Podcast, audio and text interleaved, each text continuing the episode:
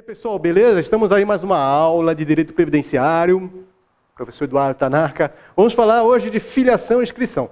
É o seguinte, esse assunto, esse assunto, você tem que dar uma olhada no seu edital, né? porque não cai em todos os editais, né? Então, recomendo que você dê uma olhadinha, tá? Pessoal do INSS, é bom estudar, mesmo que não esteja explicitamente no edital, mas tem lá 8.212, 8.213, decreto 3.048, beleza. Aí você tem que saber também filiação, sobre filiação e inscrição. Tá joia? Legal. Bom, que vem a ser filiação e inscrição? Às vezes a gente confunde até, pô, estou filiado ao INSS, estou filiado ao regime geral, na verdade, né? Eu estou inscrito no regime geral, que seria a diferença entre filiação e inscrição. Bom, filiação, gente, é um vínculo jurídico que se estabelece entre o segurado e o regime geral de previdência social, diferentemente de inscrição. Inscrição é um ato meramente formal. Vai lá, coloca os dados, pá, nome, fulano de tal, endereço é esse, e assim por diante. Então, nem sempre inscrição e filiação ocorrem no mesmo momento. Por exemplo, vamos supor que eu sou segurado facultativo. Facultativo. Segurado facultativo. Imagina que hoje nós estamos aqui em janeiro, vamos supor que hoje é janeiro, certo?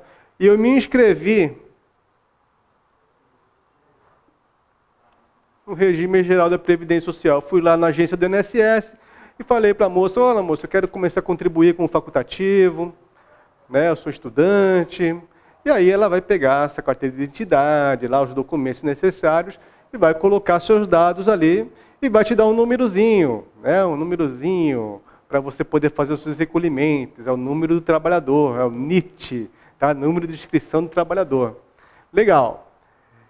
E aí eu estou inscrito. Quer dizer que eu já estou filiado, já estou protegido pelo regime geral, posso morrer, que meus filhos vão ter direito à pensão por morte, eu posso me acidentar, que eu vou ter direito ao auxílio doença, eu vou ter direito mais tarde ao auxílio acidente, eventualmente. E aí, estou protegido? Não. Não estou protegido ainda. Né? Por quê? Eu só coloquei meus nomes ali, meu nome, meus nomes, meu nome ali, né? E dei, dei o endereço de casa, só, só procedi a inscrição no caso facultativo. Mas não paguei ainda. Né? Não, necessariamente, não necessariamente o, o, dia da inscrição é o dia do pagamento. Né? Se eu me inscrevo em janeiro, eu tenho até o mês seguinte, até o dia 15, depois vocês vão ver essas datas, tá? não se preocupa com isso. Mas eu vou ter até dia 15 de fevereiro para fazer o pagamento. Então vou ter até o mês de fevereiro para fazer o pagamento, referente ao mês de janeiro. Aí vamos supor que eu não fiz fevereiro, pagamento, passou março, abril, maio, junho. Eu vou começar a pagar lá para o mês de agosto. Agosto eu faço o pagamento do mês de julho, né? Você pode fazer o pagamento de agosto, ou o pagamento de julho também. Né? Então, agosto eu fiz o pagamento do mês de julho. Quando eu faço o pagamento, no caso do facultativo, aí que ocorre a filiação. Não seria muito fácil, né, pessoal? Pensa comigo. Eu ia lá, qualquer pessoa se inscrevia na agência do INSS já estava protegido. Né? Qualquer problema era só começar a pagar aí, né? Ah, acidentei, fiquei doente, começo a pagar para receber auxílio doença. Mas não.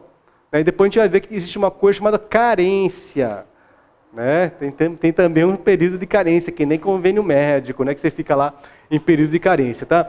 Então, pessoal, no caso facultativo, a, a filiação ela não necessariamente ocorre no mesmo momento, como vocês veem. Né? É, eu faço a inscrição e geralmente a filiação ocorre depois com o efetivo pagamento. Ah, legal. Então vamos agora a um outro exemplo. Vamos falar agora do nosso amigo empregado. Deixa eu até pagar aqui, fazer uma linha do tempo nova. Pá, para, pá, pá. No caso, no caso do empregado, empregado. Imagina que nós estamos em janeiro. E eu comecei a trabalhar, o empregado começou a trabalhar em janeiro numa empresa. Início da atividade aqui. Início da atividade. Atividade. Isso no caso do. Está falando do empregado. Beleza. Aí sabe aquela história, aquela história meio malandra lá do patrão que fala assim: vem cá, eu gostei de você, você parece ser um cara muito bom, né?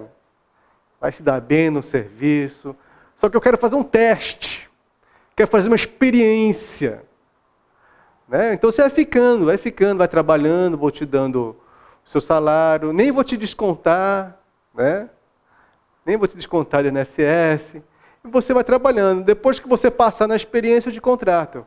Obviamente, isso é totalmente contra a legislação trabalhista e você deve saber disso, né? Quando a pessoa começa a trabalhar, já, já tem que estar registrada, bonitinha, né? A empresa tem 48 horas para assinar a carteira, mas quando a pessoa começa a trabalhar, já tem que estar registrada lá no livro de registro de empregado, no livro de registro de empregados, né? Bom, mas isso aí você não precisa saber, o importante é que o empregador aqui, no nosso exemplo, fez tudo errado, fez tudo contra a lei.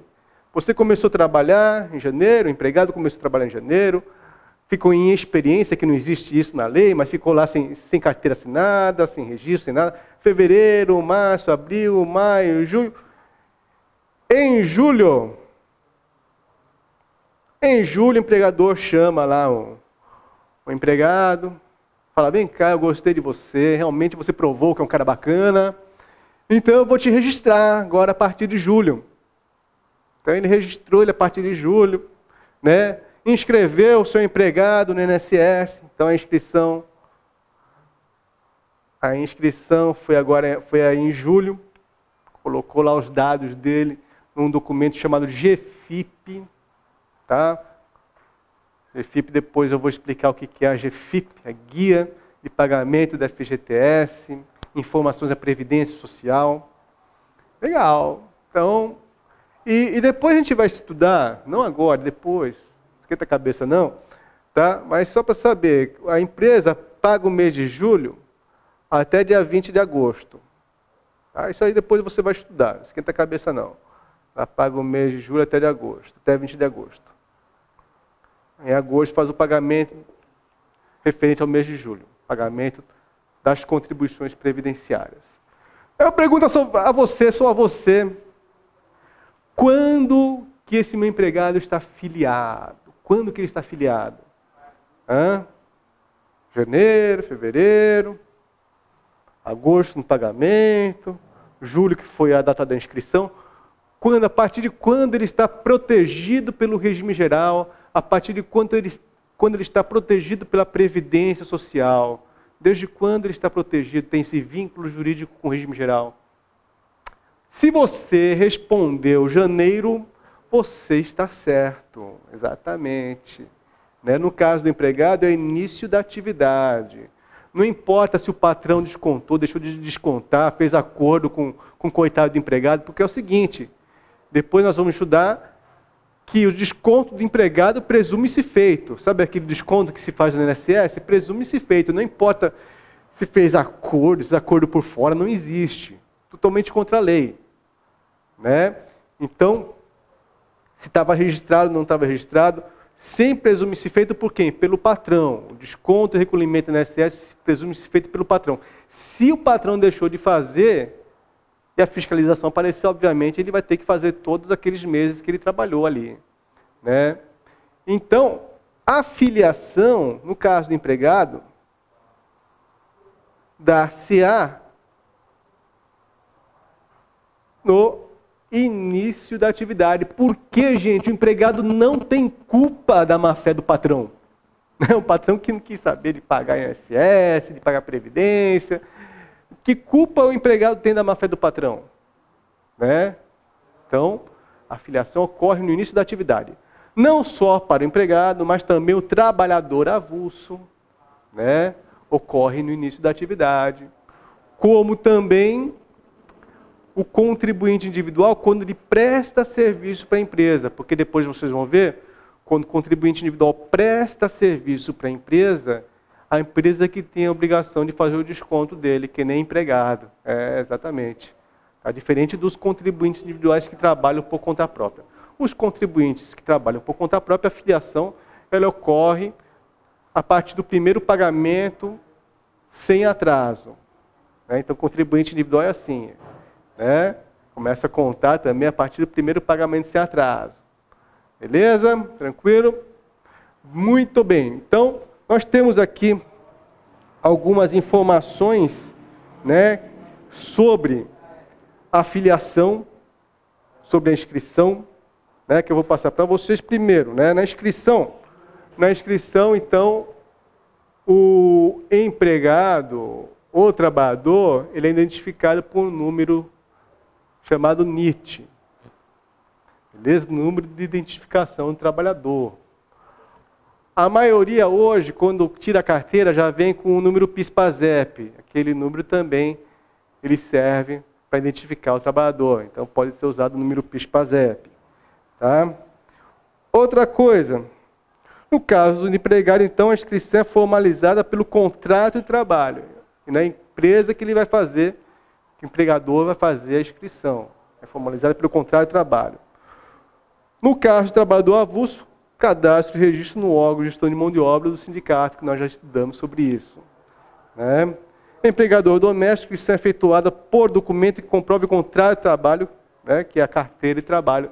A carteira de trabalho é o documento que o empregado doméstico tem que comprova né, o vínculo trabalhista. Contribuinte individual feita por documento que caracterize o contribuinte individual nessa condição. E o segurado especial precisa de um documento comprovando que ele tem ali, que ele mantém né, o vínculo com a terra, né, que ele mantém o quê? A atividade rural naquelas proporções que nós já vimos, quatro módulos fiscais e biriri. Beleza? Idade mínima, já falamos diversas vezes sobre idade mínima. É aquela idade que você pode começar a trabalhar. Qual a idade? 16 anos. Com exceção, de que exceçãozinha, quem que é? É o aprendiz a partir dos 14 anos.